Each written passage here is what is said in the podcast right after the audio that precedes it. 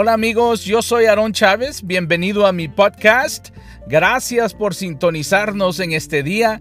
Espero que el programa de hoy les sea de mucho beneficio.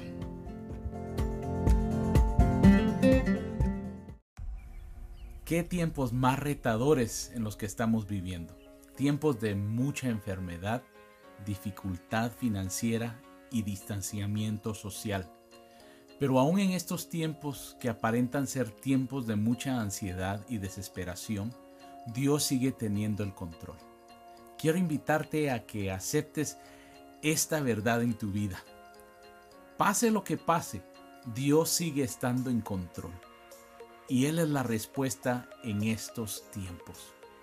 Durante el tiempo eh, en el que Jesús anduvo sobre la tierra, hubo una mujer que vivió una experiencia muy similar a lo que estamos viviendo hoy.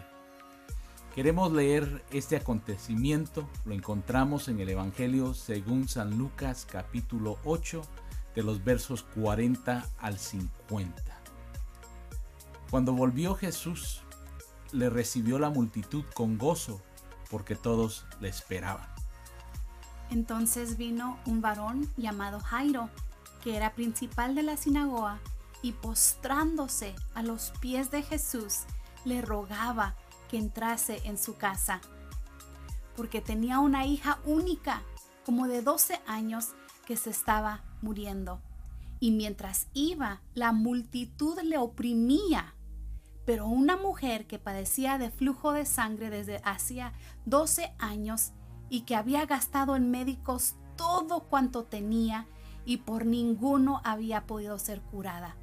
Se le acercó por detrás y tocó el borde de su manto y al instante se detuvo el flujo de su sangre. Entonces Jesús dijo, ¿quién es el que me ha tocado? Y negando todos, dijo Pedro a los que estaban con él, Maestro, la multitud te aprieta y oprime y dices, ¿quién es el que me ha tocado? Pero Jesús dijo, alguien me ha tocado, porque yo he conocido que ha salido poder de mí. Entonces cuando la mujer vio que no había quedado oculta, y vino temblando, postrándose a sus pies, y declaró delante de todo el pueblo por la causa que le había tocado, y como al instante había sanado. Y él le dijo, hija, tu fe te ha salvado, ve en paz. Estaba hablando aún cuando vino uno de casa, el principal de la sinagoga, a decirle, tu hija muerto, no molestes más al maestro. Oyéndolo Jesús le respondió, no temas, cree solamente y será salva. ¿Qué necesidades más fuertes? Creo que ahora en el presente nos podemos relacionar con ella. Esta mujer llevaba 12 años con una enfermedad debilitante. No solo le había robado la salud, eh, le había robado también su estabilidad financiera y le había robado su dignidad. Ella tuvo que vivir un distanciamiento social por 12 años su condición la categorizó como una mujer inmunda y por ser inmunda tenía que alejarse de todo el resto de la sociedad. Eso es lo que quiero que aprendamos hoy. Cuando esta mujer tocó el borde del manto de Jesús, ella instantáneamente quedó curada y estaba a punto de seguir su camino sin que nadie la notara. Esto era común para ella ya se había acostumbrado a vivir en el anonimato, olvidada y devaluada. Mm. En eso Jesús la saca del anonimato, del olvido y la pone en el centro del escenario. Mi esposa notó lo siguiente. Desde el inicio se refieren a esta mujer como la mujer con el flujo de sangre. Esa mujer, aquella. Pero cuando Jesús se dirige a ella, él no le llama mujer, aquella, esa. Él le dice lo siguiente, hija, hmm, tu fe te ha salvado, hija, el valor, le da identidad. El milagro de quedar curada no era suficiente. Muchos de nosotros estamos bien convencidos que si Dios me da lo que le estoy pidiendo, entonces las cosas serán mucho mejor. Pero la verdad es que la curación física no era suficiente.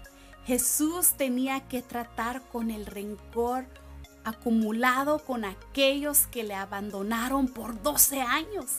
Tenía que tratar con el hábito de soledad y aislamiento al que ella se había acostumbrado.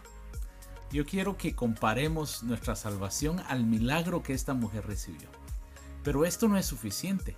Jesús quiere sanar las heridas de nuestro pasado y Él quiere tratar con esos hábitos, con aquello que se ha vuelto normal para nosotros, pero que no es saludable. Las palabras, perdón, la palabra de Dios nos enseña que no fue hasta después de que ella descubrió todo lo que ella había estado pasando que se fue en paz. El milagro no le otorgó paz. Fue el confesar lo que había vivido lo que le trajo paz. No sigamos encerrados en nuestros problemas esperando que ellos se arreglen por sí solos. ¿Qué pasaría si, en lugar de guardarnos las cosas en esos momentos en que nos sentimos desesperados, nos acercáramos y buscáramos ayuda? Le aconsejo que haga lo siguiente.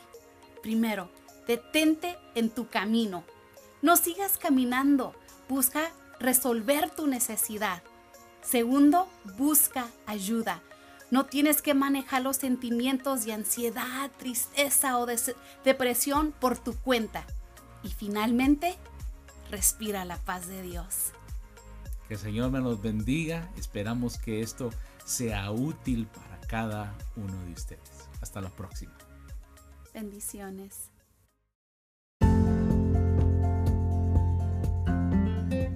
Gracias por habernos sintonizado. Para mayor información, usted puede ir a nuestra página aronchavez.net y ahí encontrará todos los canales en los que usted puede conectarse con nosotros y también encontrará otros recursos que le serán de mucho beneficio. Hasta la próxima.